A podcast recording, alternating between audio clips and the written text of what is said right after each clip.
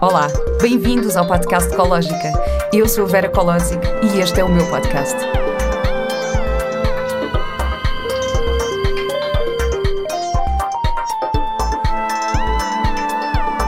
Com o apoio da Pivita.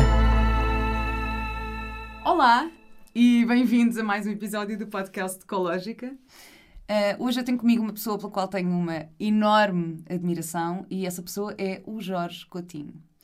O Jorge é especialista em coaching e desenvolvimento humano, é fundador da Big Coach, é o primeiro coach e trainer oficial de língua portuguesa a integrar a equipa do Life and Business Strategist número 1 um do mundo, o Tony Robbins.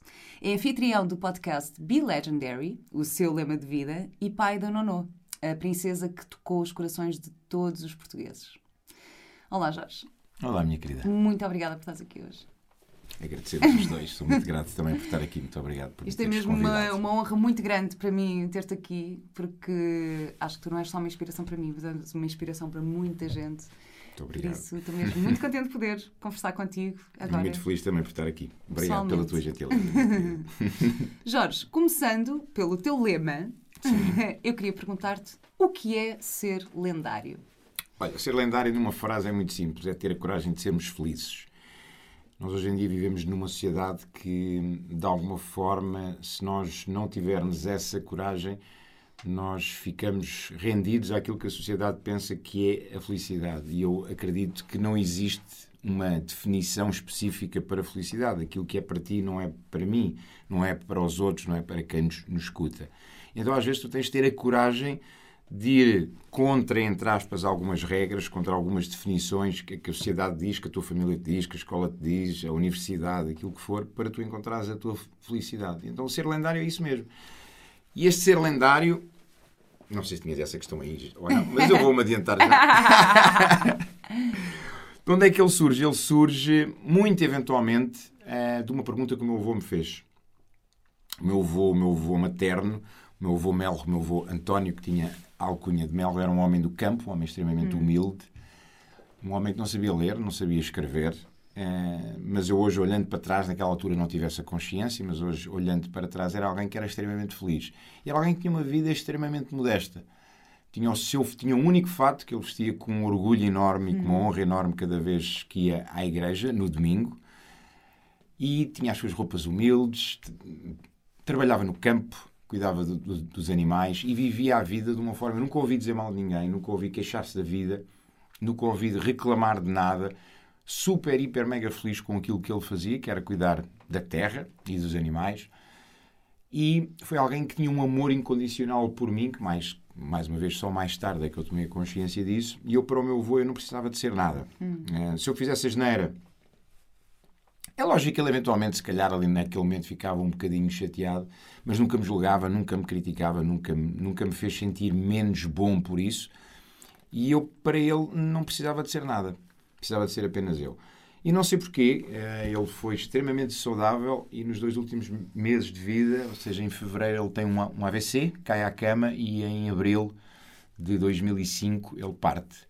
E poucas horas antes ele fez-me uma, uma questão provavelmente foi o meu primeiro terapeuta, o meu, o meu primeiro coach, hum. que foi, eh, olhou-me nos olhos, ele, estava, ele tinha momentos, que, quando, quando estava uh, doente, ele tinha, tinha momentos em que estava aqui e tinha outros em que provavelmente perdia a consciência e ficava num estado de, de coma ativo, uhum. ou seja, ele não estava ali. Mas há um desses momentos em que ele está presente, em que ele olha para mim nos olhos e diz-me: Filho, estás a viver a vida que tu queres viver ou estás a viver a vida que os outros querem que tu vivas? E aquilo, naquela altura, foi um murro no estômago. Porque fez-me levar a pensar o que é que eu verdadeiramente queria ser. E, e levou-me para aqueles sonhos que nós temos quando, quando somos crianças, não é? O que é que eu quero ser quando eu for grande. Mas eu tinha o que é que tu eras na altura? O que é que fazias? Nessa altura estava na indústria, estava a trabalhar numa empresa de família, uma empresa que tinha sido fundada pelo, pelo meu pai, e estava a trabalhar lá porque o meu pai queria que os filhos estivessem lá, queria que o filho tivesse, e com todo o seu amor, eu entendo isso, os, os, os nossos pais querem sempre aquilo que é o melhor para nós. Um, e eu estava lá, portanto, em 2005, estava lá já há 11 anos. Há 11 anos. E com essa, com essa questão eu voltei a dizer, pá, mas o que, é que, o que é que eu queria ser quando era, quando era miúdo? Qual era, qual era o meu sonho? O que, é que, o que é que eu queria ser? E eu já não me lembrava sequer percebes? Aqueles sonhos que às vezes a gente tem que se esquece deles, que, que os deixa lá no fundo de uma gaveta na nossa mente e que há um dia que tu dizes, olha, deixa cá ver o que é que eu queria ser. Hum.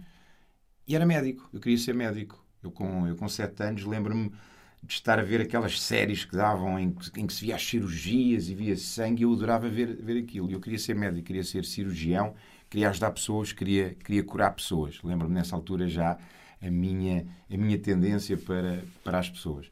Só que esqueci-me, não é? Eu, entretanto, hum. fui para a faculdade, passei no meu primeiro ano por Geologia, uma coisa que não lembrei a ninguém.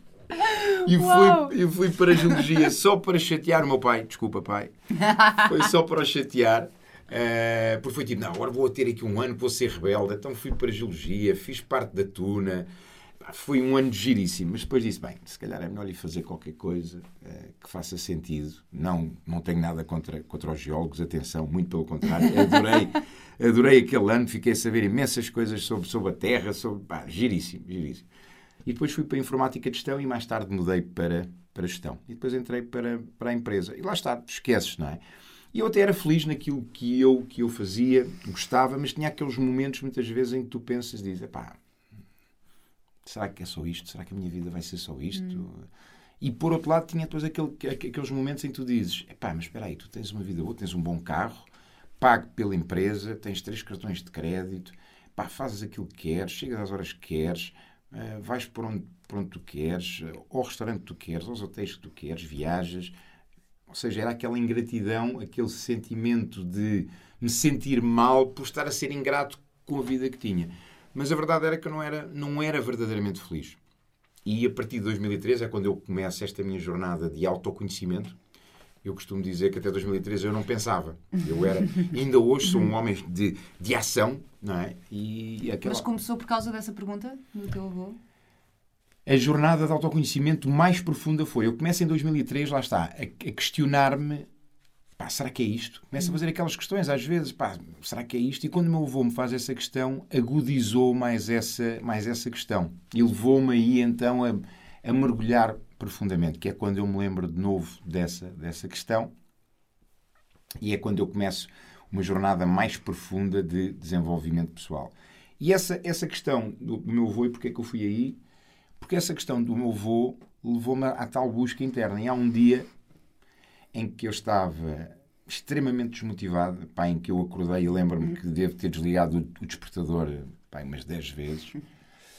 Um, E eu fui para a casa de banho fazer a barba e olho-me ao espelho e faço aquela questão de pá, quem é que tu és? Percebes? Mas não é quem é que tu és, tipo, ah, eu sou Jorge, sou filho do, do José, filho da Antónia. Não, não. Quem é, quem é que tu és? Quem é que tu és verdadeiramente? O que é que tu gostas? O que é que é importante para ti? O que é que tu valorizas? O que é que tu não valorizas? O que é que tu queres ter na, na tua vida? Que sonhos é que tu tens?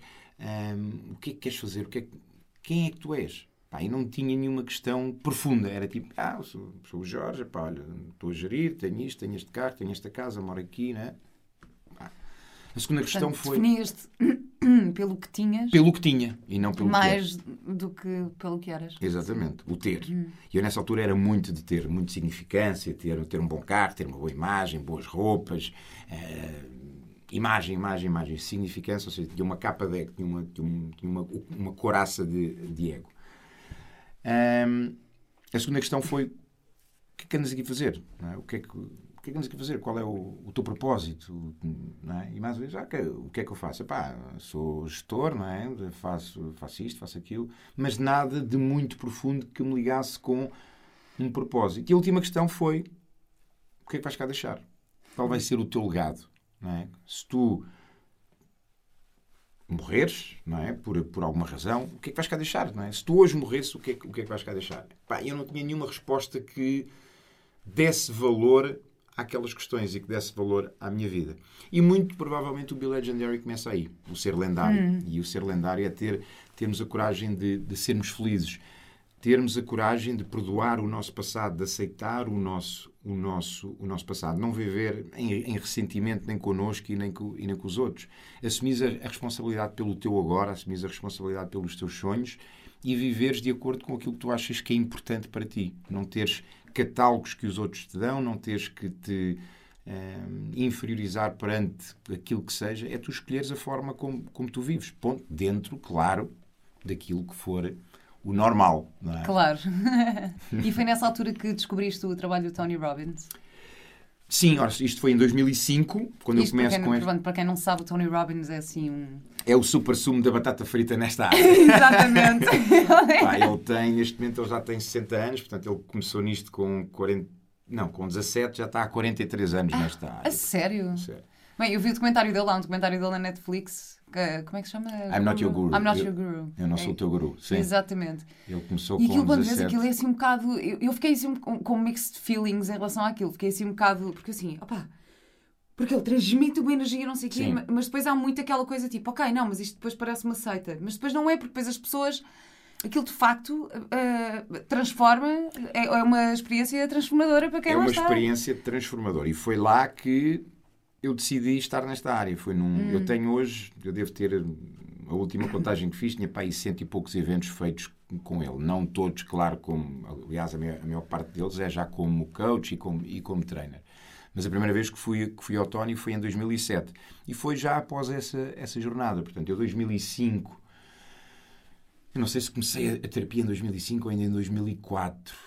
Já não, já não me recordo. Ou se calhar em 2000... Não, foi em 2005, 2006 que eu começo um processo de terapia, que foi onde eu fui lá atrás perceber o relacionamento dos meus pais, de que forma é que isso tinha mexido comigo, o relacionamento da minha mãe, de que forma é que isso tinha mexido, o bullying, de que forma é que isso tinha mexido comigo. Fazias psicoterapia assim convencional ou algum. Terapia cognitiva ou comportamental. Exato.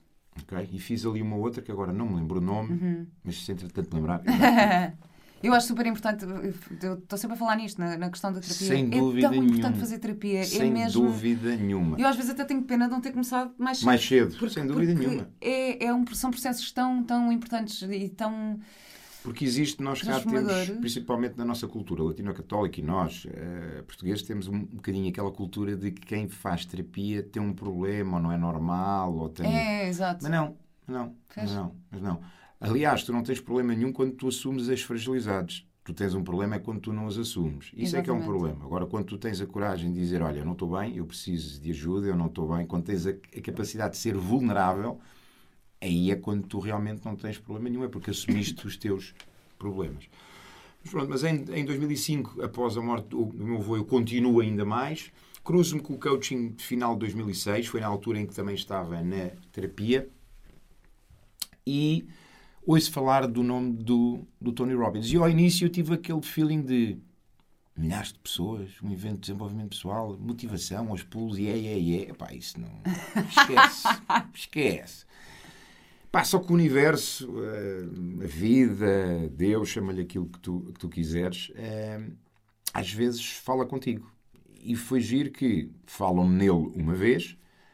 Nessa semana eu compro uma sábado, eu ainda tenho essa sábado, num artigo que vem a falar sobre coaching, quem é que vem lá? Tony, Tony Robbins. Robbins. Eu digo, olha, Tony Robbins. E vinha um coach português que já tinha feito um, um evento com ele. E eu no dia a seguir estou no escritório, isto é true story, faço uma pesquisa qualquer, não sei, pá, já não lembro o que é que era, e pá, aí em segundo, terceiro, aparece-me o vídeo dele do TED Talk. Why, uh, why do we do what, what we do? Tony Robbins at, at, TED Talk- at- at TED Talk. E eu, ok, olha, deixa cá, deixa cá ver isto, também é só 20 minutos. E eu abro aquilo, pá, eu começo a ver aquilo e começo, hum, hum. E parecia que ele estava a falar para mim. Percebes? É para ele estar a falar para mim. Pá, e eu sou muito intenso em tudo aquilo que faço. Eu, quando decido fazer uma coisa, pá, faço e faço a sério e vou, e vou até ao fim. Mando vir logo os livros dele, mando vir, vou ver a Amazon, o que é que havia de, de CDs e de coisas, mando vir aquilo tudo e começo a escutar e aquilo começa-me a fazer muito sentido. E começo a fazer coaching. Falo com esse coach que eu tinha visto lá, começo a fazer coaching com ele, entro num processo naquela altura de três meses, todas as semanas, todos os sábados, e eu, entretanto, vejo que ele ia estar em Nova York, que ele ia estar num evento em Nova York. Não fazia a mínima ideia como é que era o evento. ok? Eu vejo, quatro dias, ok, é isto que eu vou. Eu compro aquilo, compro logo. É lógico, eu queria estar à, à frente, compro o bilhete mais caro, significância, ficar à frente e tudo mais. E, entretanto, quando eles me enviam o e-mail de, de confirmação, dizem Welcome Firewalker. E eu, Firewalker? Mas o que é que estes gajos me estão, me estão a chamar Firewalker? Entretanto, na sessão de coaching com, com esse coaching, pá, eles, olha, eles chamam-me Firewalk, mandaram um e-mail e dizem, ah pá, pois, porque o Jorge vai andar sobre fogo. E eu, vou andar sobre fogo? Ok, ok. Epá, eu sempre fui muito aberto. A A sério? sério, a sério. Não andas sob, sob fogo, é sob brasas, ok? Eu, ok, pronto, então ele tem neste programa que é o Unleash the Power Within, o UPW, no primeiro dia ele tem uma dinâmica que é que tu vais andar sobre brasas. ok? A sério? A Ai, essa sério. parte eu não fazia ideia. A sério. Aquele que tu viste é o Date with Destiny. ok? Este é o, é o UPW. E então tu andas sobre brasas porquê? Qual é a metáfora que está, que está por trás? Ele faz um trabalho contigo nesse dia muito profundo em termos de crenças, leva-te a, a que tu vais dentro de ti procurar aquilo que tu acreditas, que está-te a limitar, coisas de lá de trás. E a metáfora é: se tu acreditas e tens medo de andar sobre brasas, e se conseguires, que outras coisas na tua vida é que tu tens medo ou que tu acreditas que não consegues, tu também consegues, só tens que agir. Percebes? Então ele faz-te a preparação durante esse dia todo, coloca-te num estado de, de força, de poder e leva-te e guia-te a que tu andes sobre, sobre a base. Pá, e é uma experiência, eu lembro-me quando eu fiz, e estou a dizer isto agora e estou-me a arrepiar todo, que estou-me a lembrar dessa noite. Estou a ver exatamente aquilo, era num parking em, em Nova York e lembro-me Pá, quando eu passo aquilo, energia, eu chego, eu chego ao hotel e eu não conseguia parar de chorar pela, pela libertação, Claro. pela, pela catarse. Percebes? Ahm, epá, e faço os outros três dias e eu com uma energia. Eu tinha pessoas que vinham ter comigo, eu estava com uma energia, uma coisa completamente. pá, a ter imensas respostas, a perceber uma série de coisas, porque já estava num processo de autoconhecimento, terapia, coaching, e ali foi tipo um vulcão. Foi tipo, aquilo sai tudo. E no último dia, pá, eu lembro-me estava pá, quase sem voz, já a gritar, e porque é que a gente pula, grita, dança, faz uma série de coisas. E eu lembro-me, estava, fiz três amigos lá que ainda hoje falamos todos, todos os meses, isto já foi há tre- 13 anos, 13 anos, ainda hoje falamos. E eu olhei para, para o palco, a sala estava, estava a ficar vazia, aquilo tinha sido um evento com 3.500 pessoas, a sala estava, estava a ficar vazia, e eu olhei para o palco e disse: Foi para isto é que eu nasci. É isto é que eu quero fazer, e um dia deste eu vou estar ali em cima. E aí começa a minha, a minha, a minha mudança. Eu, quando, quando regresso, falo com o meu pai e com o meu irmão e digo: Olha, eu vou abrir a Bicoach, ser coach. Aí já, já não estava no fazer, já estava no ser. O nome Bicoach tem, tem a ver com isso. E digo-lhes que quero abrir algo meu. Pá, eles não acharam muita piada, as coisas já não estavam bem, começaram a ficar menos bem e eu acabo por, sair depois em junho e a Bicoach abro em dezembro. Pá, que foi um- eu hoje olho, olho para trás e foi um- uma absoluta loucura, porque eu saí sem rede, sem nada, percebes? Foi tipo, literalmente, queimei os barcos. Hoje faria de forma diferente, com os recursos que tenho, com a inteligência emocional que tenho. Naquela altura foi a forma que eu eh, precisava. E Mas aí- arriscaste e ainda bem. Arrisquei, arrisquei, arrisquei, sem dúvida nenhuma, até porque não sei como é que teria lidado depois com, com a situação da, da Nono, não sei como é que teria ligado se não tivesse essa jornada já, porque há muitas pessoas que pensam que eu fiz a minha transição ali, mas não foi. Foi a Nono antes. nasceu em que ano? A Nono nasce em 2009, portanto eu 2009. faço a minha, a minha transição em 2007 e começo a minha jornada em 2003, ma- a partir de 2005 mais profunda e 2007 aí sim totalmente focado e totalmente direcionado. E tu tens uma, uma história tua ahm, em que tu dizes que nasce- nasceu um novo Jorge, não é? Em 2009 Em 2009 nasceu um novo Jorge. nasceu um novo Jorge. O que é que, o Olha, eh, em que é que 2009 aconteceu nessa altura? muito simples. Já estavas na tua jornada de já estava na minha jornada, pessoal. já estava na minha jornada. Em 2009 foi um ano misto, porque foi o ano em que nasce a Nono, é- que foi a minha, a minha maior bênção até hoje, e ainda é a minha maior bênção. Ahm, e ao mesmo tempo foi o meu pior ano, porque foi o ano em que eu bati mais fundo. Ou seja, eu estava num relacionamento tóxico. ahm, porquê? Ou seja, nós aprendemos a amar com quem está ao nosso lado. Ou aprendemos a amar fruto de relacionamentos que nós vivemos e que nos foram, que nos foram ou magoando ou nos foram limpando. Ahm, e eu nasci no meio de um relacionamento que não era um relacionamento saudável. Eu hoje olhando para, para trás e hoje entendendo a história do meu pai desde miúdo e a da minha mãe, ou seja, ambos foram magoados pela, E muitas vezes nós replicamos esses padrões familiares e, e é difícil reconhecer isso. E, e, muitas pessoas ficam, ficam, ficam presas, quase, e ficam passam, presas nesse passam. ciclo vicioso. Exatamente. Por isso é que eu digo que a terapia é tão importante, porque ajuda-nos imenso a desconstruir. A encontrar tipo de padrões. padrões. Exatamente. Uh, portanto, e ambos, não, não, vale a pena entrar agora aqui em, em pormenores, mas ambos tiveram situações que os, os moldaram. Então tens duas pessoas magoadas a magoarem-se elas próprias, não é? Porque pessoas magoadas magoam pessoas. Pessoas uhum. doridas criam dor às outras pessoas. E eles, entre eles, tinham aquilo que hoje em dia chama-se violência doméstica, na forma verbal, na forma física, na forma psicológica. E eu hoje entendo, e eles são vivos ainda, felizmente, os, os dois, e amo-os e respeito-os enquanto pais, e sei que eles não souberam fazer melhor. Sei que eles não souberam fazer melhor. Claro. Mas eu vi coisas desde muito cedo que nenhum filho deve ver. Escutei coisas que nenhum filho deve escutar. E aliado a isso, a minha mãe tinha uma relação obsessiva comigo. Como ela não se sentia amada, como ela não era feliz, então toda a fonte de felicidade, toda a fonte de amor que ela tinha era do filho. Eu era filho único, portanto, e era do género. Quando eu era bom menino, as coisas corria bem. Quando eu não era, que era grande parte do tempo, porque eu sempre fui muito rebelde, a coisa corria mal. E a minha mãe não me dava tareias, a minha mãe espancava-me literalmente. Eu lembro-me de olhar-me ao espelho e ver a minha cara inchada, a cara arranhada, com marcas de unhas, percebes? Um, nódoas negros. Eu lembro-me que ficava semanas em casa que não ia para a rua porque tinha vergonha de como é que eu estava de ir, de ir, para a rua. Mas é curioso que tu vais vivendo isso e vais crescendo. E eu, eu não posso dizer que era infeliz. Eu posso dizer que tinha momentos de infelicidade. Eu não posso dizer que tive um, que sofri. Eu tinha momentos de dor e tu olhas para aquilo e tu aceitas aquilo quase como normal. Ok, olha, isto é, isto é o normal. Mas depois começas a conhecer pessoas e vês que não é normal. Começas a conhecer outros amigos e que vais a casa e não vês as coisas que vias ali. Mas pronto, mas isso fez com que, por um lado, eu fosse desenvolvendo esta força que eu ainda hoje tenho. A minha resiliência, a minha persistência, o não desistir, o ser uma pessoa determinada que corre atrás de, daquilo que quer, começou a ser criada aí. Até porque eu, ao ser destruturado, eu tive que criar a minha estrutura tive que criar uma estrutura por cima de algo que não era sustentável e que depois que caiu mais à frente, não é? Começa a cair em 2003, que é quando tu decides, ok, deixa cá e ver então o que é que eu tenho para aqui. Não é? Mas em 2009 estavas então numa relação. Em 2009 estava então nessa, nessa relação uh, e é quando eu bato mais fundo. Okay? E quando eu bato mais fundo vem tudo isto. Tava, Foi o ano em que nasceu a Nono, não é? Foi o ano em que nasceu a Nono.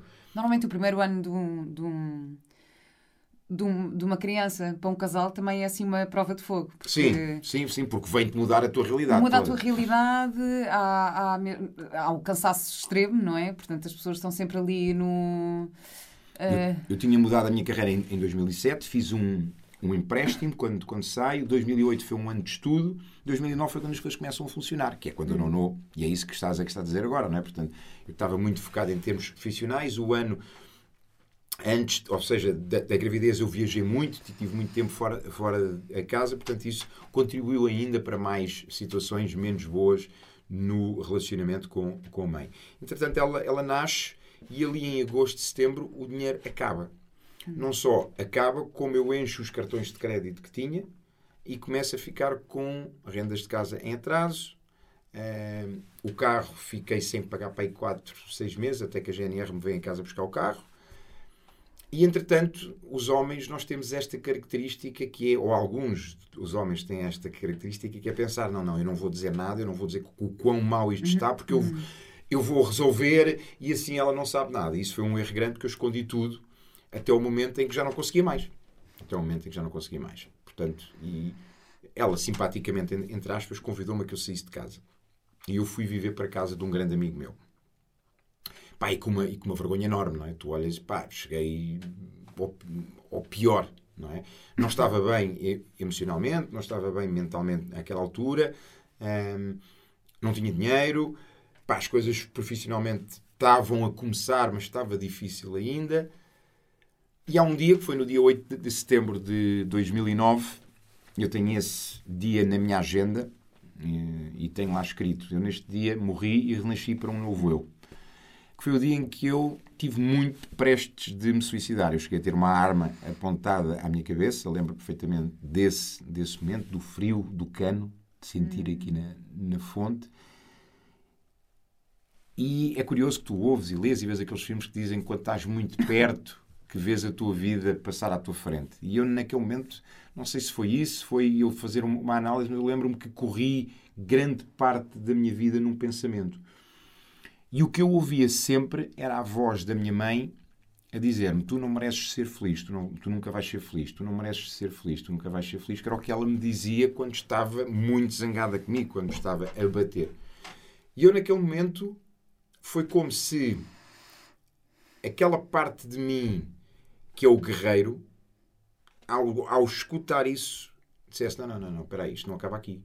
Isto não acaba aqui, isto não vai acabar aqui. Eu lembro-me que eu mandei a arma para, para o chão e começo aos gritos, a, a, chorar, a dizer isto não acaba aqui. Eu não sei como, mas eu vou ser feliz. Eu não sei como, mas eu vou lá chegar. Eu não sei como.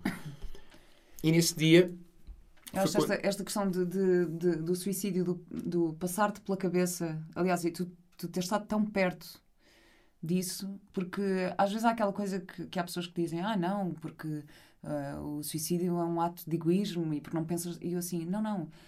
É, é, imagina a, a dor tão profunda que é para, um, uma pessoa chegar ao ponto uh, de, de, tomar essa atitude. Não é? e, e, isto sempre foi uma coisa que me.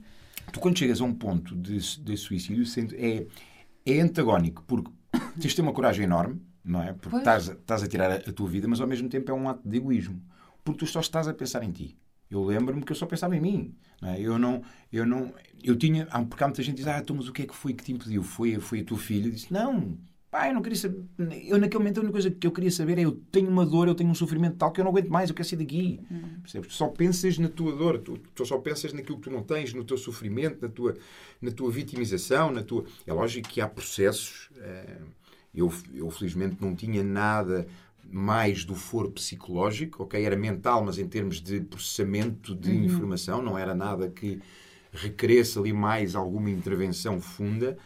Um, e felizmente também, como já tinha algumas ferramentas, tinha trabalhado muito o ano, porque ao fim e ao cabo, também eu hoje olhando para trás, vejo que o facto de eu estar também a trabalhar-me, as coisas antes de ficarem melhor, pioram. Não é? Isto é a mesma coisa. Tu vais arrumar a tua casa, desarrumas tudo e depois é que arrumas. Portanto, uhum. antes de melhorar, piora. Hum. É? E o facto de eu estar a, a, trabalhar o meu eu veio trazer à superfície uma, uma, série de coisas, e é lógico, quando trazes à superfície vem a dor, vem claro. a dor daquilo que eu tinha vivido, daquilo que, que me tinham feito, que não, que não tinha feito. E nesse, e nesse momento foi quando. Epá, eu disse, ok, eu não, eu, não, eu não aguento mais. Mas ao mesmo tempo que eu, que eu disse que não aguentava mais, ou seja, aquela maior dor que eu tinha, e provavelmente era a minha maior crença que me impedia de ser, de ser feliz, hum, levou-me a que eu dissesse: não, não, isto não acaba aqui. E foi aquela minha parte guerreiro é? que disse: não, isto não acaba aqui. E eu a partir daí começo-me a reconstruir. É quando eu começo com o foco: não, eu vou dar a volta a isto, eu vou, eu vou resolver, eu vou, eu vou ser feliz, eu vou resolver a minha vida financeira, eu vou receber a minha vida pessoal, eu vou, eu vou resolver o meu relacionamento. Ou vou-me resolver a mim primeiro dentro do relacionamento e depois, e depois resolver exatamente. o relacionamento. Se for possível. Se não for possível, eu resolvo-me a mim e hei de ter um relacionamento como eu acredito que merece e que foi o que depois veio, veio a acontecer. Claro. Bem, portanto, isto era, um dos temas que eu queria falar contigo, que eu te disse, é esta questão da dor. E tu já acabaste Sim. de partilhar aqui uh, uma série de, de histórias de, de, grande dor, mas como isso foi assim uma transformação para ti, sim, como isso te levou a, a, uma grande transformação. Mas para mim, tu passaste por uma coisa que, que para mim é assim inimaginável. Eu fico. É, Nem quero que, que, que imagines. É mesmo, mesmo difícil, porque tu perdeste a tua filha. Sim. E isso. É mesmo naquelas coisas. Eu, eu não um a perdi, ela apenas mudou de forma. Sim, sim, pronto. Mas ela partiu e, e eu tenho um filho de 6 anos, não é? E tenho. E eu nem imagino o que é que é, o que é, que é passar por isso. E tu disseste uma coisa, eu vi uma palestra tua agora da Right Buddy, aquela que estivemos juntos, e tu disseste uma coisa que, me deixou muito a pensar, que é, há uma há palavra para quem perde um pai, não é? Ou uma, ou uma mãe. Ou uma mãe, não é? Portanto, passas a ser órfão. Há a palavra para quem perde um marido, marido ou a esposa, portanto, passa viúva, a ser viúva ou viúva, mas não há uma palavra para quem perde um filho. Eu fico mesmo a pensar nisto, é, é incrível. Não há, não facto. há, não existe em língua nenhuma do mundo essa palavra.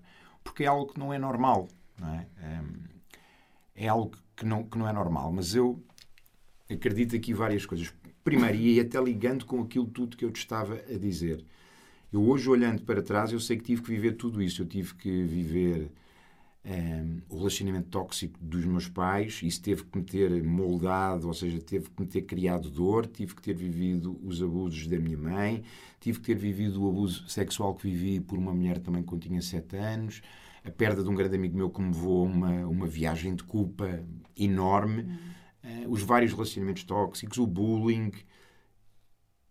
Para quê? Para que eu chegasse a própria o pensar ou a tentativa, não é? Que foi, não chegou a ser uma tentativa porque não a consumi, não, não a, ou seja, não a tornei real, mas o ter estado tão perto, eu penso que tudo isso foi uma preparação. Percebes? Isto é a hum. mesma coisa que tu estás-te a preparar para fazer uma maratona. Então tu treinas durante meses, não é? Tu vais reforçar. E, e isto pegando já naquilo que tu, que tu mencionaste aí, a dor que é algo que hoje em dia está muito à flor, principalmente com tudo isto que nós estamos a viver, não é? Com a pandemia, hum. que vem trazer coisas que já cá estavam, não é? Que são agudizadas pelo, pelo medo, pela, pela ansiedade, não sabermos o que é que vai acontecer, ou por uma situação de um relacionamento que agora, porque estou mais tempo, eh, eu já não posso ver outra pessoa e as coisas correram mal, então temos muita dor neste, neste momento. Mas aquilo que é verdade é que tu podes, tu tens uma escolha sempre que vives algum momento de dor. Eu não digo para que as pessoas, e até há pessoas que, que me ouvem falar de tudo isto e da perda da Nuno e ficam chocadas porque dizem, pá, mas ele não sente. Ele para estar a dizer aquilo daquela forma, pá, ele não sente. Não, quer dizer, ele, pá, ou é feito de aço, ou não tem emoções. Não, eu tenho emoções. Aliás, eu sinto imenso. Eu sou extremamente masculino em termos de drive, ação, e sou extremamente feminino em termos de nos sentir. As minhas hum. duas energias têm as duas energias muito, muito fortes. Agora, tu podes usar a dor no sentido de sofrer. E porquê é que nós temos a tendência a fazer isso? Porque, e tu tens um filho de, de seis anos, e lembras-te disso, eh, ele já foi bebê ainda hoje, uhum. ele claramente faz isso mas ele já foi bebê. E um bebê, o que é que ele faz quando tem fome, frio, sede, eh, fralda suja, sono, não tem sono? O que é que ele faz? Ele chora. chora não é? Ele exprime a sua dor, porque ele não sabe dizer, olha, dói-me isto ou faz-me isto. não, ele exprime a sua dor através do choro. E nesse momento, todos nós, tu, eu e todos nós que nos estão a ouvir, quando fomos bebés, nós criámos uma sinapse no nosso cérebro, aliás, mais profunda ainda, porque isto é ao nível do inconsciente e do subconsciente. Nós criamos uma ligação entre dor e amor, entre hum. dor e afeto, entre dor e atenção. Porquê? Porque eu, enquanto bebê, enquanto eu exprimia toda e qualquer dor, eu recebia tudo. Eu recebia o tal afeto, o colo, o carinho, o amor, davam-me sopa, davam-me leite, davam-me mama, davam-me fralda, eh, embalavam-me. Então eu digo, ah, então, se eu exprimir dor, eu recebo amor. Hum. E por isso é que nós entramos em ciclos de vitimização e entramos em ciclos de sofrimento, porque é como se eu estou a doer, por isso é que existe o sofrimento quando alguém parte. Que é, alguém partiu e eu sofro porque enquanto eu sofrer significa que ainda, que ainda o amor está cá e a forma que eu, quanto mais sofrer, mais eu amo aquela, aquela pessoa. Percebes? Um, e depois vem a sociedade e que também que diz que de facto é? nós hoje hoje em dia o luto já não é visto dessa forma mas eu lembro-me ainda da minha mãe quando os tios dela morreram ela andar 5 anos de luto porque tinhas que andar porque tinhas que mostrar aos outros a tua dor não é portanto isto para te dizer que nós temos esse padrão e que é um padrão que nos leva sempre para aí sempre e até porque, junto a isso, tu tens uma parte do nosso cérebro que é o cérebro reptiliano, que está, existe desde o tempo das cavernas, que está desenhado para nos proteger e que vai sempre procurar aquilo que está errado. Para quê? Para que te possa proteger. Uhum. Okay? Agora, tu tens uma outra parte que é o teu trabalho, que é aquilo que tu deves fazer, e que lá está que a terapia ajuda nisso, uhum. o coaching ajuda nisso, a leitura ajuda nisso, os livros ajudam nisso, nós trabalharmos, conhecemos... A pesquisa na internet. A pesquisa na internet ajuda nisso. Hoje temos tantas ferramentas. Os podcasts, Os podcasts ajudam nisto. É. Temos tantas ferramentas que nos ajudam nisto, que é a conhecermos. Então, hoje em dia, a maior parte das pessoas não se conhece elas próprias. Hum. Diz, ah, ah, mas tu gostas disso porquê? Ah, não, porque, porque ok, mas e, e porquê é que isto é importante para ti? Porquê é que tu acreditas nisso? Eu hoje sou um homem de fé, hoje acredito em Deus, num Deus que não tem religião, acredito mas eu há 10, 15, 20 anos atrás, pá, não, fé, não, Deus. Não, isso não faz qualquer sentido. Porquê? Porque fui-me conhecendo. E quando tu te vais conhecendo, tu começas a perceber que a dor faz parte. Tu começas a, a perceber que a dor tem que ser sentida. Há muitas pessoas que não mudam porque elas não querem ir ao seu interior. Porque quando tu vais cá dentro, por exemplo, quando tu vais cá dentro, eu fui abusado sexualmente por uma mulher quando tinha 7 anos.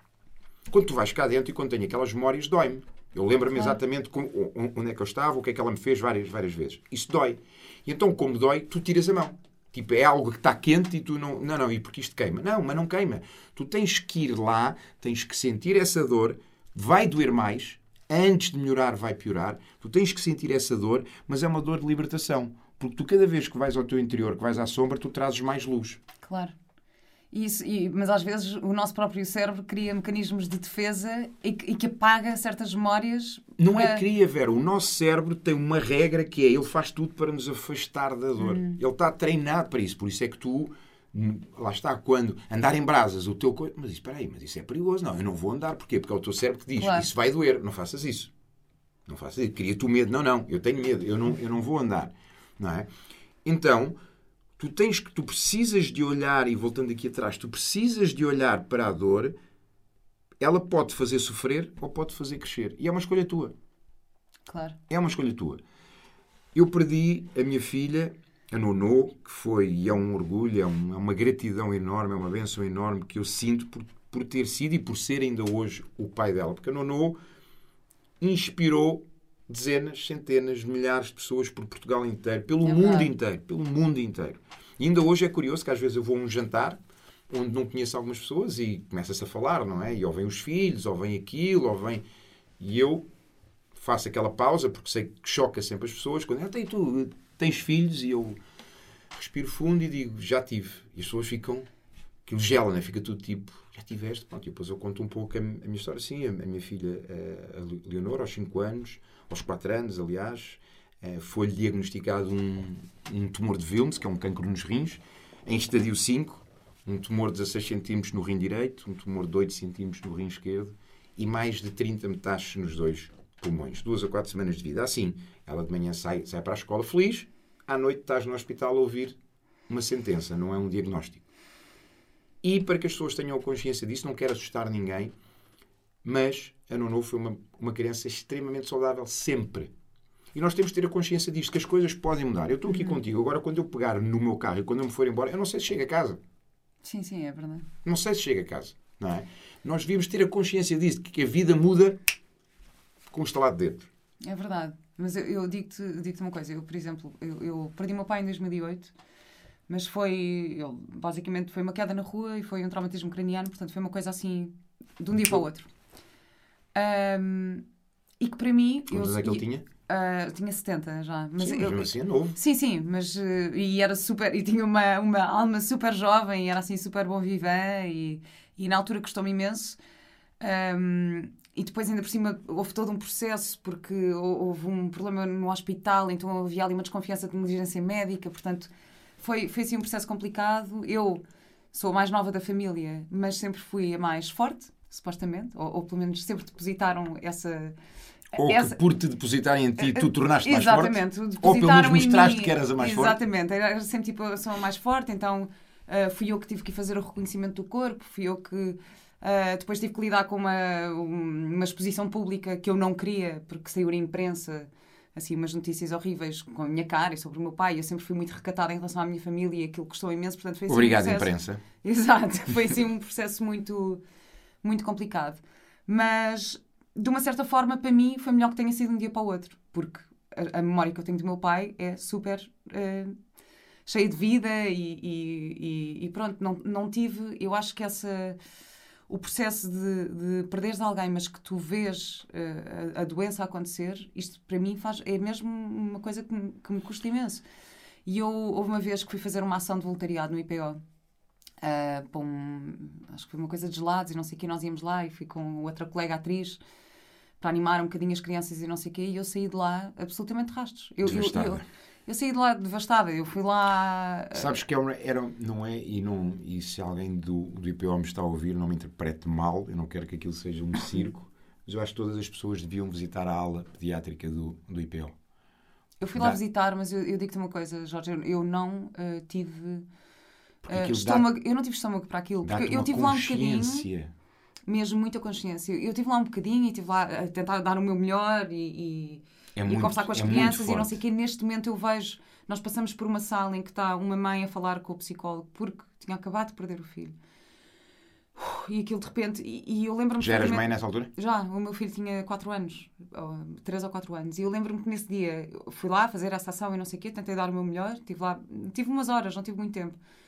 Eu cheguei ao carro, sentei-me, e neste momento eu recebo um telefonema de uma amiga minha, tipo, conversa de chacha de, de uma fofoca qualquer, ah, não sei o que, para outra, diz que disse isto e aquilo, e da, da, da, da, eu assim, olha, eu, eu não Agora consigo. não, eu agora não não. consigo, assim, não me interessa nada isso não, não tem importância nenhuma, não tem valor nenhum. Tipo, aquela conversa não me estava a fazer sentido nenhum. E eu desligo o telefone e começo a chorar, chorar, chorar, chorar, chorar, chorar. Assim, porque eu não, não, não consegui. E pensei mesmo, eu não tenho estofo para isto. Por isso eu admiro imenso todas as pessoas que fazem voluntariado no IPO. Um, Os médicos. os médicos. médicos. Admi- admi- tenho uma admiração muito grande. Nono, porque- não, não fazendo diferença, porque todos eles são excepcionais, todos os médicos são excepcionais, todos eles foram excepcionais, todas as enfermeiras são, são excepcionais, mas a, a Nono tinha, tinha uma médica, que era a, a doutora Ana, pá, que era...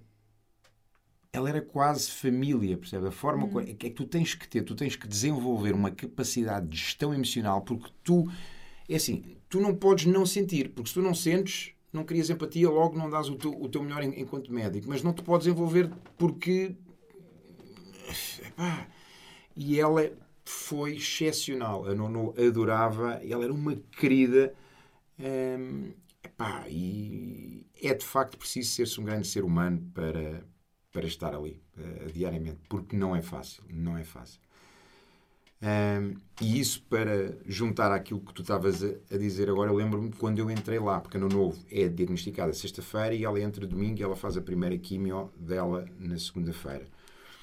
E aquilo é tudo, pá, tu em três dias a tua vida muda, não é? É tipo, todos os problemas que tu tinhas deixaram de ser. Eu lembro-me que a primeira coisa que eu fiz no sábado de manhã, porque no, no, aquilo foi à noite, ela fica internada já, no sábado de manhã eu tinha tinha quesílias com alguns amigos. Nessa altura não falava com, com, com o meu irmão, por exemplo. Tinha algo, pá, liguei para toda a gente a pedir perdão. Porque eu disse, não, não, eu vou resolver tudo aquilo que eu possa ter aqui de, de energias, de coisas. Pá, liguei para toda a gente. Pá, olha, que, quero que saibas, pá, quero, quero que, que me perdoes e quero que saibas que eu te perdoo por qualquer coisa, pá, porque... E as pessoas, mas isso é porque... Pá, não, porque eu estou a viver aqui uma situação. Ah, mas qual é a situação? E depois eu falava. Portanto, essa foi as, logo aquela coisa que eu, que eu fiz, eh, desligar-me de algo negativo que tivesse aqui. E quando eu entro no IPO, eu lembro-me que havia uma das aulas nessa altura que estava em obras, portanto, então, as crianças estavam todas numa, numa das aulas, estava sobre, sobrelotado, e eu lembro-me que vem um pai com aqueles trolleys, quando eles metem eh, as, químios e as transfusões e tudo mais, que aquilo vai, vai doseando, e ele vinha, e eu entro, eu estou a ver essa imagem agora, eu entro, e ele passa-me à frente com um bebê que não devia ter mais do que seis meses. Ele passa-me à frente, com, com a mão, com, com o trolley no outro lado, e ele olha assim para mim, olha-me nos olhos e faz aquele tipo olhar, tipo de... Olha, epá, e tu quando entras ali, tu vês uma realidade, porque até, até àquela altura, não- pá, tu não imaginas que aquilo pode acontecer, não, aquilo acontece aos outros, não, não acontece a ti. Mas a verdade é que nós todos devíamos ter esta consciência que algo pode mudar. Porque se tu tivesses essa consciência mais presente, mas depois tens aquelas pessoas que dizem ah, mas se eu tenho essa co- consciência, eu vou andar com ansiedade e com medo todos os dias. Sim, Ou pode. não, ou aproveitas o teu, o teu presente da Pode melhor acontecer. forma que conseguires. Pode acontecer. Eu há duas coisas que faço todas as manhãs. Sempre. Assim que eu abro os olhos, há duas coisas que eu faço. Uma é dizer bom dia, Fia, bom dia. Falo com, com a Nono. Estás boa, falo aí com ela, estou ali. Eh, e a segunda é, se eu morrer hoje, o que é que eu não vou fazer? O que é que eu não vou deixar que hoje traga o meu dia se eu, se eu morrer hoje? Porquê? Porque isso traz uma consciência que de facto eu posso morrer hoje. E isso às vezes numa situação em que eu estou irritado, não é? Porque uma situação, alguém me fez algo e eu vou ter aquela reação porque eu sou muito intenso. Digo, espera aí. Calhar não faz sentido, não é? Se calhar as pessoas pode ser o teu último dia de vida, vais estar aqui a irritar, vais estar aqui a ficar em ácidos por causa disso. Epá, não, então releva, passa à frente. Percebes? Portanto, termos essa consciência que as coisas podem acontecer. E eu, naquele momento, tu tens um shift. Eu lembro-me que na primeira noite, eu quase que não, que não dormi, estava naquela, naquele limbo, e eu às vezes quando... Depois, aqui, ok, então peraí, uh, isto aconteceu, isto, isto, é um sonho, isto é mesmo verdade, isto é um filme, percebes? Tu estás numa zona. Mas depois aquilo aconteceu mesmo. É? E depois tu começas a viver e dizes, ok. E eu lembro-me de ter essa conversa comigo e dizer, bem, tu tens tens uma escolha. Tu, ou isto vai arrebentar contigo, epá, ou tu vais uh, renascer mais forte ainda, vais ser o, um pai ainda, ainda melhor, vais te tornar um ser humano melhor ainda e vais aproveitar tudo isto para seres melhor. E é assim, se por um lado é duro, muito duro, uh, aquilo que tu, que tu vives, ter um filho a passar por isso, veres outras crianças a passarem por isso, veres crianças a morrerem, veres crianças que o dia antes estavam ali e que hoje já não estão, e que a semana antes as coisas estavam bem e que de um dia para o outro correu algo mal e já não estão. Tu começas a ter uma maior consciência ainda do quão grato tu és. Do quão felizardo tu és. Porque quando as pessoas dizem, pá, Jorge, tu, epá, mas uh, tu, tens, tu, tu, tens um problema, ou quando elas me diziam, tu tens um problema, ou, tu, ou ainda hoje dizem, não, eu não, eu não tive problema nenhum, porque eu estou aqui, eu estou vivo. Quem teve o problema foi a Nono. Portanto, quando as pessoas vinham dizer, não, tu tens, não, isto é muito mau, não, não, para mim não é mau. Para mim não é mau. Porque isso aí, tu quando te focas só na tua dor, é o apego. Quando estás a apegar. E a maior prova de amor que tu podes dar a alguém é deixar ir. A maior prova de amor que tu podes dar a alguém é teres a capacidade de deixar ir. E eu até acredito que ao nível da alma, ao nível do espírito, Tu, quando ficas em processos de dor e sofrimento por alguém que partiu, tu estás a aprender a alma dessa pessoa aqui, estás a aprender o espírito dessa, dessa pessoa aqui. E agora, tu para isso, para olhares, porque eu estava agora aqui a, a, a alinhar aquilo que, que, que, eu iria falar agora, porque quem nos ouve. Pode ser aqui pessoas céticas que uhum. dizem, pá, mas isso da alma, do espírito, isso não faz sentido. Ok, ou pode ser pessoas que não dizem, pá, isso faz todo o sentido. Pois. Só que a questão que eu faço a quem diz, não, não, isso não faz sentido, é assim. Se essa questão de não fazer sentido para ti te fizesse feliz, acredita nisso. Só que provavelmente tu vais ver que isso causa-te mais dor do que felicidade. Então, se calhar, é melhor tu começares a duvidar daquilo que acreditas agora e começares a acreditar naquilo que tu duvidas, que é, pá, será que há outra coisa mais? Até porque quando tu abres esse espectro, a vida, o universo, Deus, aquilo que for, vai-te trazer coisas que tu dizes, é pá, tem que haver. Tem que haver mais qualquer coisa. Pá, eu já vivi momentos, ainda há pouco tempo, há duas semanas atrás, já vivi coisas que, pá, não é sobrenaturais, não é nada disso, mas coisas em que, em que tu dizes, pá, tem que haver, tem que haver. Não, não é possível que isto não tenha acontecido com a mão, com o toque de algo superior. Eu também acredito que sim. Percebes? eu também acredito que E naquele sim. momento e naquela jornada com, com a Nuno, eu fui desenvolvendo mais essa parte, mais a minha parte espiritual. Até porque nós temos quatro pilares enquanto seres humanos: temos o pilar físico, temos o pilar mental, temos o pilar emocional e temos o pilar espiritual. E muitos de nós trabalham o, seu físico, em termos do exercício físico, em termos da alimentação, que é ótimo. E que é muito importante. Que é muito importante, e ainda bem.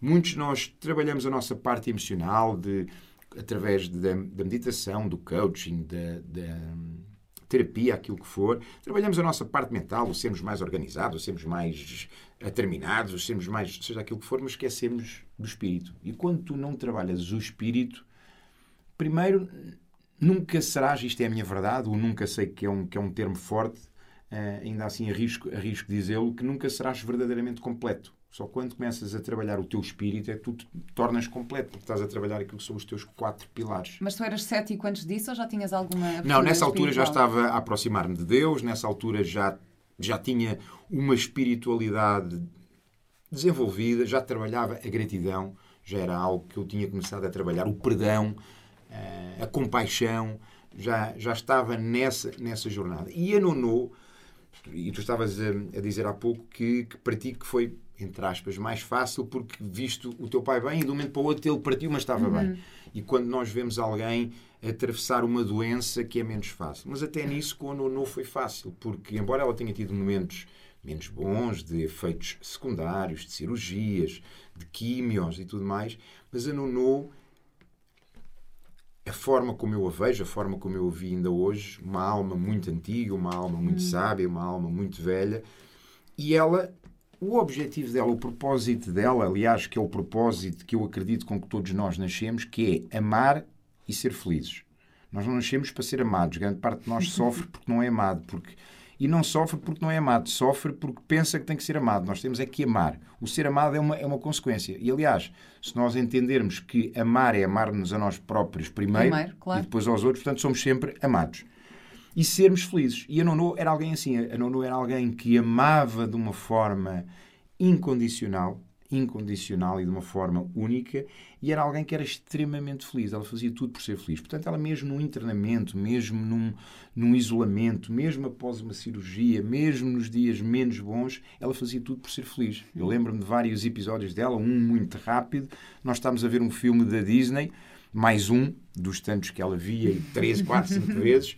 E nós estávamos, ela tinha feito quimio nesse dia e estava com vômitos e a, e, a, e a vomitar. Então eu tinha o iPad e tinha um tipo de um, de um alguidar em, em inox que era para quando ela ficasse com vômitos pudesse vomitar. Então eu estava, estava a ver e nós estávamos a rir, super felizes, e ela começa com vômitos, eu afasto o iPad, coloco aquilo em frente a ela, ela vomita, eu limpo-lhe a boca, dou-lhe água e continuamos a ver e ela continua a rir. Porquê? Porque ela não ficou presa àquilo que tinha acontecido. Ela queria era ser, ser feliz. Passava à frente, ela não ficava presa à dor, não ficava presa ao sofrimento. De vez em quando, é lógico que ela perguntava porque é que não podia ir à escola, porque é que não podia... Mas não ficava ali. Não ficava presa ali. Isso é incrível. Isso é uma, é uma grande lição, porque uh, acho que muitos de nós ficamos muito, muito, muito, muito apegados uh, à dor. Uh, por isso é eu também te queria perguntar isso: era que conselhos ou que estratégias é que tu podes propor a pessoas que tenham dificuldade em lidar com a dor ou libertar-se da dor? Olha, o primeiro é a aceitação. Hum. Porque eu conheço, hoje, hoje em dia já não, já não estou próximo, mas conheço pessoas que, que, que perderam filhos e a primeira coisa que eles dizem é: Eu não consigo aceitar, eu não aceito, eu não aceito. E, e, e, culpam Deus, culpam vida, uhum. culpam-se a eles, culpam os médicos, culpam IPO, culpam. Enquanto tu não aceitas, tu não consegues. Porquê? A mudança só, só ocorre num estado de consciência alterado. Então tu tens que alterar o teu estado de consciência. Tu para, tu, para alterar o teu estado de consciência, tens que alterar os teus pensamentos, tens que alterar os teus sentimentos. Ou seja, tens que alterar aquilo que tu valorizas, tens que alterar aquilo que tu acreditas e tens que pôr em causa quem tu és. Hum. Porque aquilo que nós acreditamos vai moldar a nossa identidade, vai moldar quem eu sou. Eu hoje não sou a mesma pessoa que era ontem. Não é? Por isso é que o Jim Carrey diz: Eu não sou o Jim Carrey. E as, uhum. e, e as pessoas dizem: Ah, o Jim Carrey passou-se. Não, ele não se passou. Ele está num nível de consciência, num nível de espiritualidade que há pessoas que não entendem. É, é, só, é só, isso. Okay? Ele está completamente são. Aliás, ele está mais são agora do que há 20 anos atrás. E ele também passou por uma experiência de, de dor muito forte, porque a namorada dele suicidou-se. Exatamente. E também, de certeza, causou ali um, uma transformação dor, muito grande nele. A dor é um convite a essa jornada hum. espiritual. Percebes? Eu não há dor nenhuma física hoje que eu não consiga suportar. Nenhuma. Não há dor emocional nenhuma hoje que eu não consiga suportar. Não há dor mental nenhuma que eu hoje não consiga suportar. Porquê? Porque eu fui à dor espiritual. E tu, hum. quando vais à dor espiritual, tu entendes duas coisas. Primeiro, que tu não és este corpo, tu não és as emoções, tu não és o pensamento. Tu és muito mais que isso. E não existe nada, nada que seja, ou seja, que coloque em causa o teu espírito, porque o teu espírito é inabalável, a tua alma é inabalável. E quando tu olhas dessa forma, tu entendes que o que estás a viver faz parte da tua jornada, faz parte da tua vida. Se me doeu ver a minha filha sofrer, doeu. Se me doeu no momento em que ela partiu e que eu estava ao lado dela no momento em que ela teve o último sopro, eu estou ao lado dela, estou a agarrar a mão dela, estou a falar com ela, estou a falar com Deus, a agradecer-lhe a ela e, e, e, a agradecer a Deus se me doeu. Pá, doeu. Ainda hoje me dói, não é?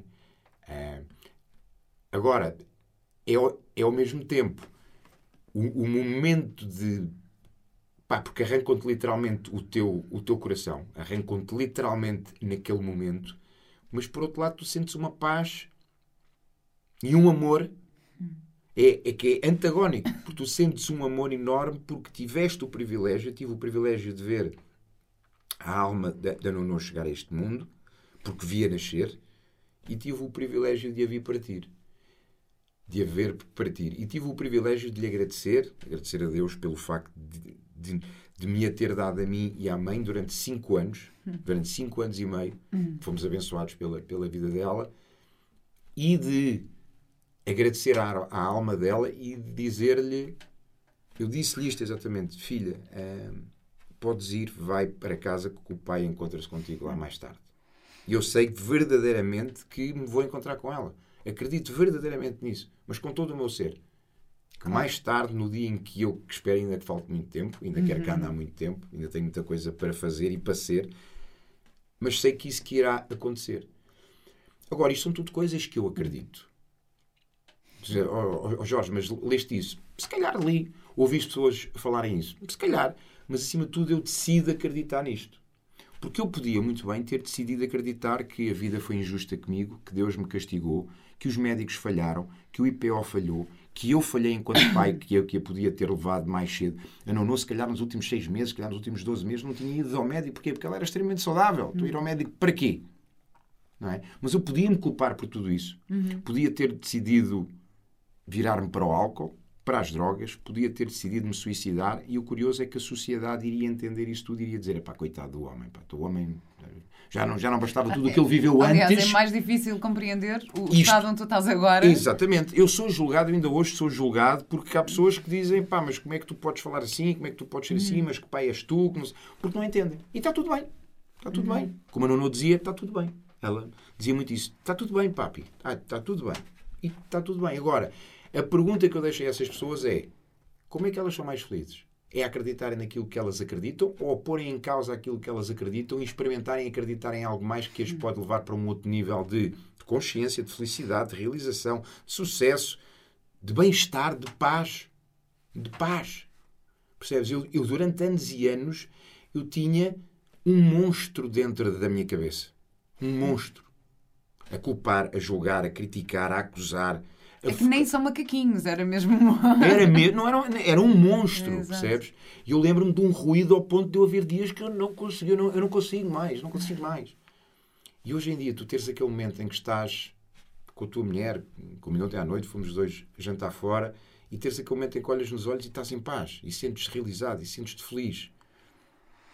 E hoje eu sou extremamente feliz e sou extremamente realizado e perdi a minha. Aliás, e vou dizer pela, pela palavra certa que é mais. E a minha filha morreu. A minha filha morreu e eu sou um homem extremamente feliz e extremamente realizado. O que não quer dizer que na realização não exista dor e o que não quer dizer que na felicidade não, não, não exista dor. Claro. E isso é que muitas pessoas se iludem porque pensam que para serem felizes, para serem realizadas, para terem sucesso, e por isso é que muitas pessoas nunca têm sucesso porque fogem à dor que é preciso para lá chegar, não é? Porque a dor faz parte. Tu tens que abraçar a dor, tu tens que sentir a dor. Portanto, isto tudo para responder à tua questão. O que é que é preciso? Aceitar a dor. Aceitar, aceitação em primeiro lugar. Aceitar. Aceitar. E Mas depois. depois há, há, se calhar, algumas estratégias. Tu também tens, tens alguma formação em PNL, em Programação Uhum. Neurolinguística. Um, e a questão dos significados também é outra, outra eh, Exatamente. questão que para mim é muito pertinente. Eu contei-te a história da, da Sofia Ramada, que foi a minha segunda convidada deste podcast, a Fake Blogger.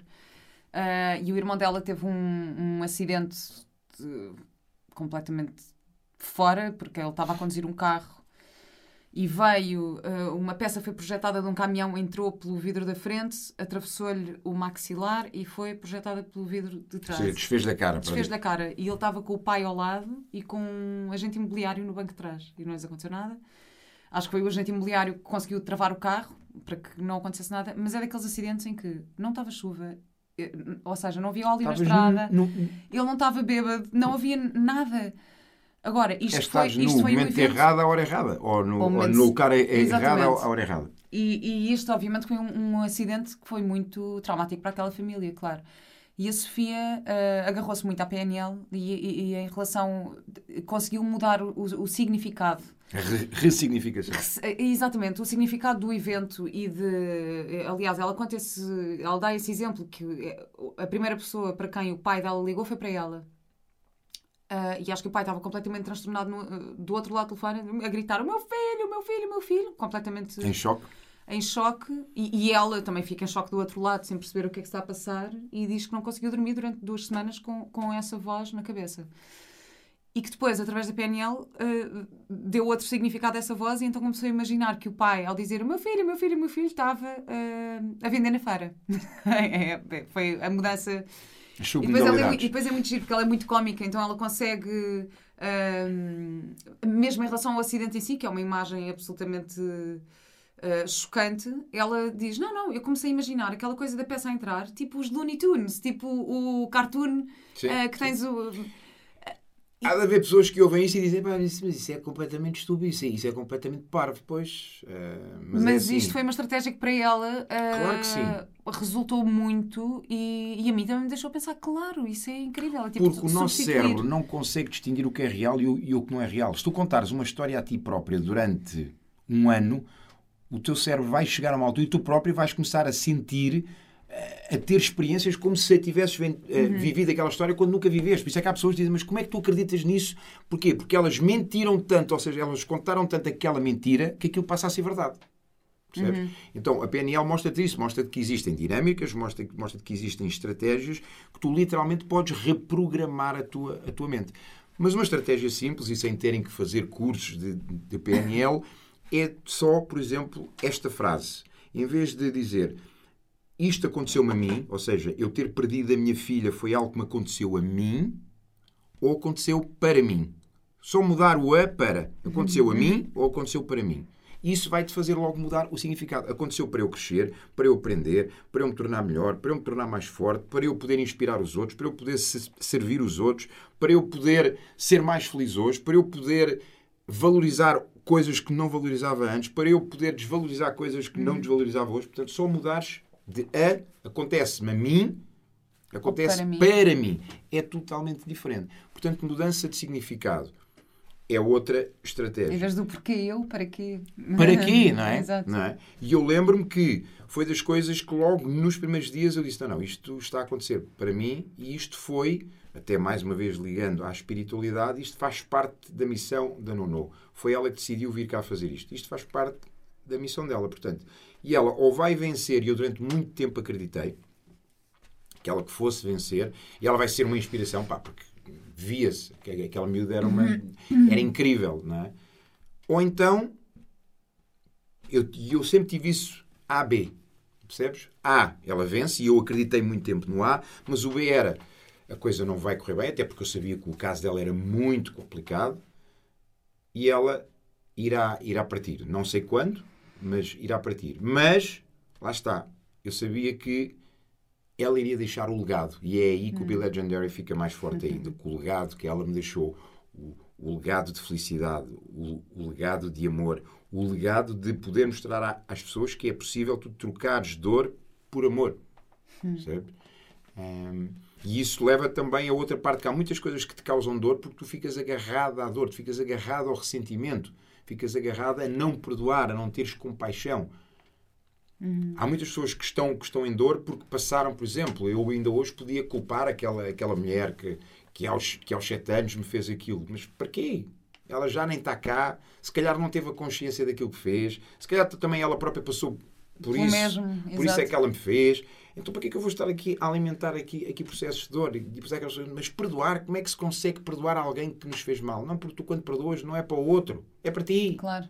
É para te libertares daquela dor, é para deixares de sentir aquela dor. Não significa que, que esqueceste, não significa que concordaste que foi, que foi bem feito, não significa que vais permitir que façam de novo, significa só que tu não aceitas mais e não permites mais que essa dor te magoe.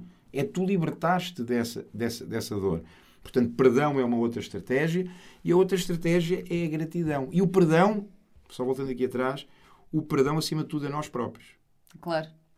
Perdão acima de tudo a nós próprios, por os erros que fizemos, por aquilo. Até porque quando nós, enquanto nós não perdoamos a nós próprios, nós estamos presos lá atrás. A tua vida não anda, porque tu estás. Olhas para a frente, mas depois olhas para trás, olhas para a frente e olhas. Não é? Portanto, perdão, e por último, a gratidão, agradecer. agradecer a gratidão por... tem um poder incrível. É tão, tão que hoje em dia eu sei que ah, isso a gratidão, isso hoje em dia toda a gente fala. Ok, ainda bem que hoje em dia toda Exato. a gente fala. E nem é o falar, é o sentir. O, o sentir, não é? Tu sentires, por exemplo, eu sentir-me grato por estar aqui contigo. Alguém que eu lembro-me de ver-te a ti. Tu iniciaste quando? Uh, tu tinha 14 anos, em 2000, qual, qual é Jardins tua... Proibidos. Eu lembro, pá, lembro-te de ver pá, e hoje estar aqui contigo, estar, estar a partilhar este este, este momento, termos estado juntos há uma semana atrás. É, Epá, aquelas coisas que a vida te dá e que diz: olha, cruzas-te com pessoas que se calhar nem pensavas que elas tinham estas crenças, estas ideologias, estas formas de estar, e tu vês: uau, olha, está ali alguém que é normal, não é? Tipo, alguém que percebes, não é? Portanto, o estar gato, o estar aqui a partilhar isto contigo, o ter, pá, o ter um, um automóvel, o ter casa, o ter. o estar bem, o estar vivo. Só estar vivo, só olha, Exato. hoje acordei. Sou grato porque acordei. Que bom, é percebes? E tu, quando focas na gratidão, quando alimentas a gratidão, e eu hoje, cada vez mais, eu já tinha lido uma história há muitos, muitos anos atrás, aquela história dos dois lobos, não sei se já Já, já, já aliás, já referi essa história aqui do, do, Depende do lobo que estás a alimentar. Depende do é? lobo, exatamente. Aliás, eu falo nisso no primeiro episódio com o Pedro Vieira, ah, o boa, primeiro, boa, meu boa, primeiro convidado. Sim, sim. Uh, portanto, vão lá ouvir esse episódio para ouvir essa história sim, outra vez. Vão lá ouvir o Pedro, porque o Pedro é muito inspirador Mas, e é. E é muito bom. E que basicamente a ideia é: uh, temos o, uh, existe o lobo o bom, o lobo bom e o lobo mau, e estão a lutar e o, e o que ganha é aquele que tu, que tu alimentas mais. O que ganha é o que alimentas. numa luta, porque isto é aquilo que nós temos. Nós temos um lobo mau, que é um lobo negro, que é a nossa sombra, e temos um lobo branco, uhum. que é a nossa luz. Não é? E eles estão os dois aqui, e se nós olharmos para a nossa vida, é isto. Temos aqui aquele diabinho e temos aquele anjinho que estão aqui em plena luta. É e aquele que tu escutares mais, aquele que tu alimentares mais, é o que vai crescer. Uhum. É o que vai crescer. Portanto, a gratidão é tu alimentares o lobo bom. A gratidão é tu trabalhares, é tu focares-te nas coisas e mesmo boas. em relação ao perdão, e especialmente focado nos outros, eu pelo menos tenho esta crença que é, eu gosto sempre de acreditar que cada um está a fazer o melhor que pode. Mas a verdade que é que cada um. Portanto, eu gosto de assumir isso. Se há alguma coisa que me magoa ou que eu não acho correto ou que não sei o quê, eu tento sempre relativizar e pensar, para lá esta pessoa com o conhecimento que tem na, na fase da vida em que está, com, com os recursos que tem recursos emocionais, tem, mentais e está a fazer, está a dar o seu melhor. Eu gosto sempre de, de acreditar nisto. E eu, a partir do momento em que comecei a pensar isto, bem, mudou muita coisa na minha vida. Porque acho que a minha capacidade de perdão também aumentou bastante. Uh, e mesmo, quer dizer, e deixei mesmo de alimentar o lobo mau, ou seja, o de ficar irritada, ficar chateada porque alguém faz isto ou porque alguém não sei o quê. Tipo, não, calma, estamos todos a dar o Até nosso melhor. Até porque não tem a ver contigo. Tem Exato. a ver com essa pessoa. Alguém que te magoa não tem a ver contigo, tem a ver com ela. Tem a ver com, com a forma como ela te entende, com a forma como ela te vê, com a forma como ela percepciona algo que tu fizeste ou que tu disseste. Não tem a ver contigo. Não tem a ver, a ver contigo. Mas, acima de tudo, nós temos de ter a consciência hoje do poder da escolha. Lá está. Não perdoar ou perdoar é uma escolha. Exatamente. Ser grato ou ser ingrato é uma escolha.